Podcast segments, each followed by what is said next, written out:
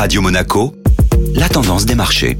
Radio Monaco, la tendance des marchés avec la Société Générale Private Banking. Bonjour Alexandre Rolando. Bonjour Eric. Le marché continue sa marche en avant en saluant les résultats d'entreprises et notamment celle de ST Microelectronics. Le fabricant de semi-conducteurs ST Microelectronics a publié hier ses résultats du deuxième trimestre, ressortis dans le haut de fourchette des perspectives commerciales du groupe et supérieurs aux attentes des analystes. La société franco-italienne a vu son chiffre d'affaires progresser de 43% sur un an pour atteindre 2,90 19 milliards de dollars au deuxième trimestre, avec une marge brute à deux chiffres à plus de 40%. Ces résultats de bonne facture traduisent la demande mondiale solide pour ces puces, omniprésente dans de nombreux produits allant des smartphones aux véhicules. Cette demande reste globalement forte dans tous les domaines et lui confère donc une excellente visibilité pour les mois à venir.